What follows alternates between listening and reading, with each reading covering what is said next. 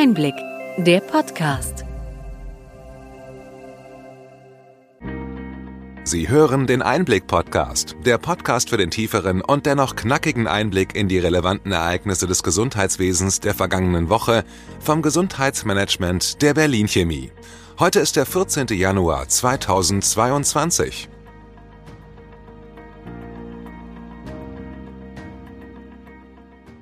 Welche Themen standen in dieser Woche im Mittelpunkt? Zum Jahreswechsel möchten wir Ihnen zunächst alles Gute wünschen. Wir hoffen, dass Sie einen guten Start ins neue Jahr hatten. Wir betrachten verschiedene Aspekte der Digitalisierung des Gesundheitswesens. Wie geht es weiter nach dem Stopp der verpflichtenden Einführung des E-Rezepts? Ob eine allgemeine Impfpflicht kommt oder nicht, das ist weiter in der Debatte. In jedem Fall kommt am 15. März die Impfpflicht für Gesundheits- und Pflegeberufe. Die Schulungen für die geplanten Impfungen in Apotheken laufen an. Die Bundesapothekerkammer rechnet mit ersten Corona-Impfungen im Februar. Bundesgesundheitsminister Karl Lauterbach ist viel beschäftigt in der Pandemie und muss gleichzeitig sein Ministerium neu ordnen. Er stellte diese Woche drei neue Bundesbeauftragte vor.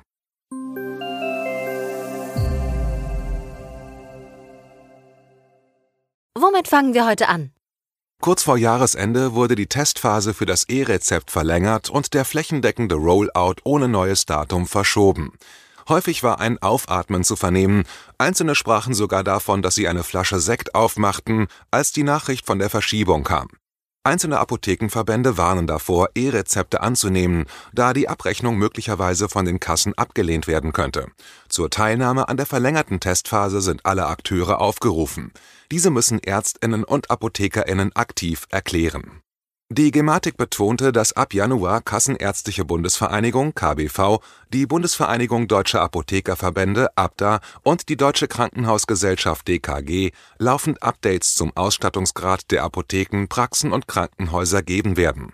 Die Gematik wird ihre GesellschafterInnen und die Öffentlichkeit transparent zum Stand der weiteren Vorbereitungen informieren ein wichtiger Baustein für die verpflichtende Einführung des E-Rezepts und anderer Anwendungen der Telematikinfrastruktur ist der elektronische Heilberufsausweis EHBA.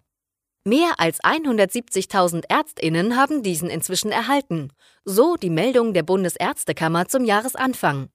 Damit sind zwei Drittel der niedergelassenen Ärztinnen ausgestattet. Im stationären Bereich sind es dagegen nur knapp 28 Prozent. Die Dynamik bei den EHBA-Auslieferungen sank zum Jahresende. In den Vormonaten war das monatliche Wachstum deutlich höher gewesen. Wir werden sehen, wie die neuen Planungen für die digitalen Anwendungen aussehen und wann E-Rezept und EPA im Alltag der Versorgung ankommen werden. Bei der elektronischen Akte EPA gibt es Fortschritte. Die von der KBV definierten medizinischen Informationsobjekte, kurz MIOS, sollen in die EPA integriert werden. Zum Erfolg seien strukturierte Daten und ihre reibungslose Verzahnung in die Systeme unverzichtbar. Über die eigens für die Entwicklung der MIOS gegründete MIO 42 GmbH bietet die KBV Termine zur Industriebegleitung an. Dazu zählen auch Frage- und Antwortrunden für EntwicklerInnen sowie ein IT-Newsletter die Industrie soll bei der Integration der MIOS in diverse Systeme wie Praxisverwaltungssysteme und Krankenhausinformationssysteme und die von den Krankenkassen herausgegebenen Frontends der Versicherten für die EPA unterstützt werden. Bereits fertig liegen die MIOS Impfpass, Zahnärztliches Bonusheft, Mutterpass und Kinderuntersuchungsheft vor zum E-Rezept und den weiteren Trends im Gesundheitswesen mit Schwerpunkt Digitalisierung sprach Einblick-Redakteurin Friederike Gramm mit Dr. Dirk Heinrich, dem Bundesvorsitzenden des Virchow-Bundes, Sebastian Zilch, dem Geschäftsführer des BVITG, sowie Anke Rüdinger, Mitglied im geschäftsführenden Vorstand des Deutschen Apothekerverbands DAV und Vorsitzender des Berliner Apothekervereins. Sie können die spannende Diskussion als Einblick nachgefragt anhören und in unserem Einblick Newsletter lesen. Wir haben die Links zu Podcast und Newsletter in die Shownotes eingefügt.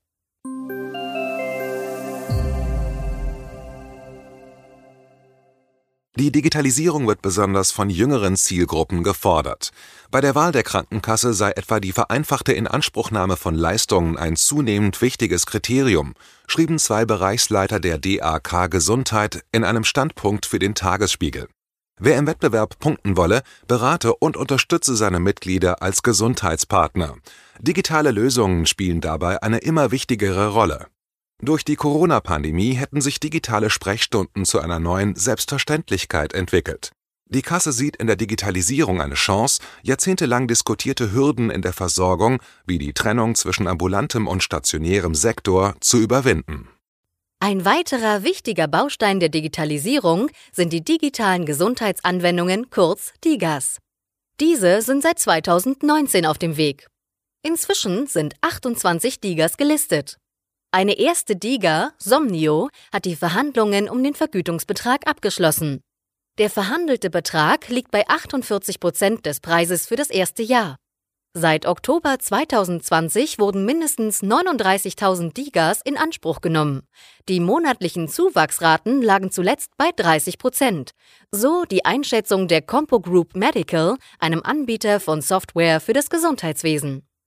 Goldene 20er Jahre werden auch für den gesamten Digital Health Bereich prognostiziert. Im vergangenen Jahr sammelten Start-ups in öffentlich kommunizierten Finanzierungsrunden mehr als eine halbe Milliarde Euro ein. Die Start-ups werden unser neuer Mittelstand, so die Einschätzung von ExpertInnen.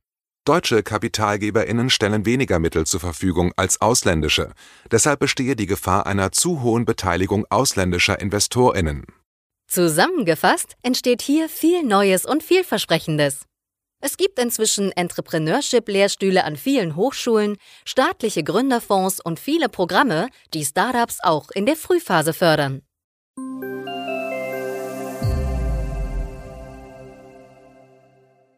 Die Debatte um eine allgemeine Impfpflicht läuft. In der ersten Fragestunde des Deutschen Bundestages hat Kanzler Olaf Scholz noch einmal bekräftigt, dass er eine solche für notwendig hält.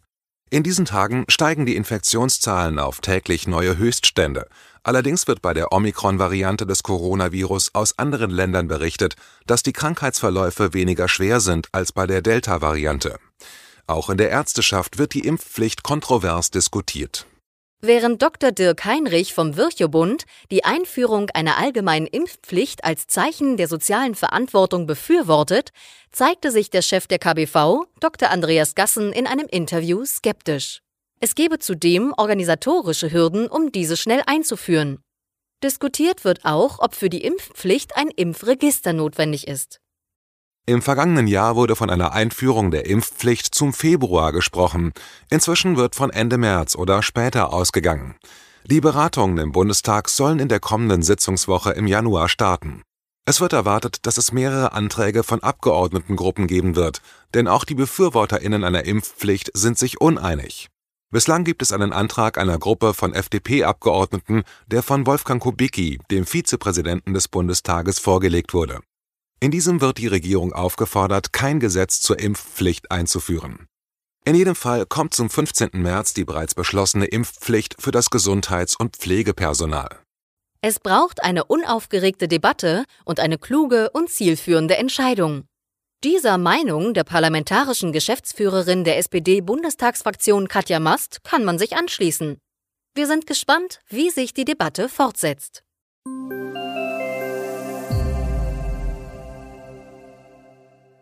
Die Impfkampagne soll durch die Beteiligung der Apotheken an Fahrt aufnehmen. Jede zweite Apotheke möchte bei den Corona-Impfungen dabei sein, so eine Umfrage bei Apotheke ad hoc. Inzwischen konnten sich die Bundesapothekerkammer und die Bundesärztekammer auf ein Mustercurriculum für die Schulungen einigen. Der zeitliche Umfang liegt etwas höher als bei den Schulungen für Grippeimpfungen und besteht aus zwölf Kursen zu jeweils 45 Minuten. Vier Stunden davon sind für den praktischen Teil vorgesehen. Mit den ersten Corona-Impfungen in Apotheken rechnet die Bundesapothekerkammer im Februar. Am Meldeverfahren an das Robert Koch Institut sowie dem Bezug der Impfstoffe wird mit Hochdruck gearbeitet. Neben den Impfungen gehören Schnelltests zur Strategie gegen die Pandemie. Wie zuverlässig diese Tests sind und ob sie auch die Omikron-Variante erkennen, darüber wird in diesen Tagen viel diskutiert. Das Paul-Ehrlich-Institut hat im Auftrag von Bundesgesundheitsminister Lauterbach eine Positivliste mit Corona-Schnelltests erarbeitet, die Omikron besonders gut nachweisen können. Wir haben diese in den Shownotes verlinkt.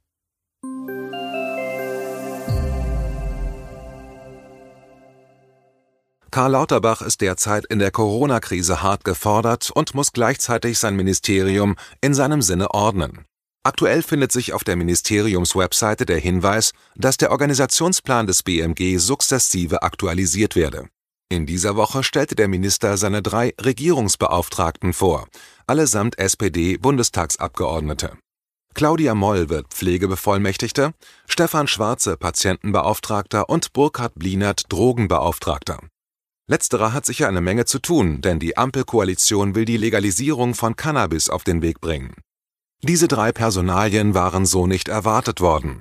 Vor allem beim beliebten Pflegebeauftragten Andreas Westerfellhaus gingen viele BeobachterInnen davon aus, dass der ehemalige Pflegeratspräsident seinen Posten behalten könne, unabhängig von seiner Parteizugehörigkeit. Bei Stefan Schwarze wird kritisiert, dass der Politiker nicht vom Fach sei. Wir werden sehen, wie sich die drei in ihren neuen Funktionen bewähren werden. Allen wünschen wir in jedem Fall ein gutes Händchen im Amt.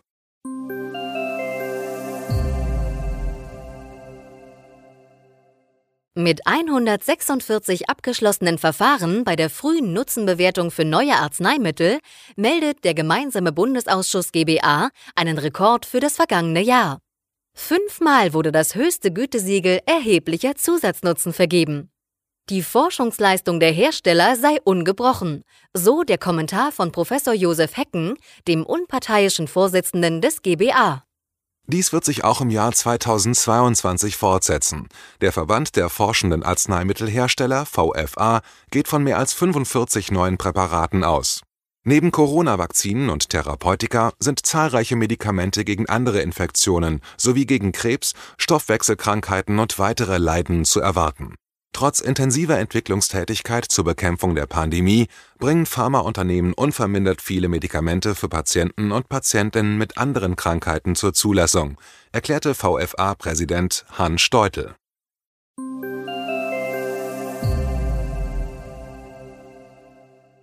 Soweit unser Rückblick. Was für Themen bringen die kommenden Wochen? Neben der digitalen Entwicklung des Gesundheitswesens werden wir auch weitere Fortschritte in anderen Gebieten sehen, und diese werden hoffentlich helfen, Krankheiten zu lindern und im besten Fall zu heilen. Die weltweit erste Transplantation eines Schweineherzens machte Schlagzeilen. Für viele Kranke, die keine Aussicht auf ein Spenderorgan haben, eröffnen sich neue Chancen.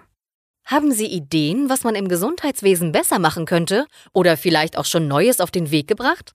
Dann bewerben Sie sich damit um den Preis für Gesundheitsnetzwerke.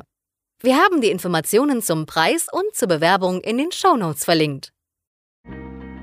Hat Ihnen die breite und bunte Palette an Nachrichten und Informationen gefallen? Wir freuen uns, wenn Sie unseren Podcast weiterempfehlen und über Ihre Anregungen und Fragen. Schreiben Sie uns einfach an gesundheitsmanagement at berlin-chemie.de. Wir freuen uns, wenn Sie am nächsten Freitag wieder dabei sind beim Einblick-Podcast vom Gesundheitsmanagement der Berlin Chemie.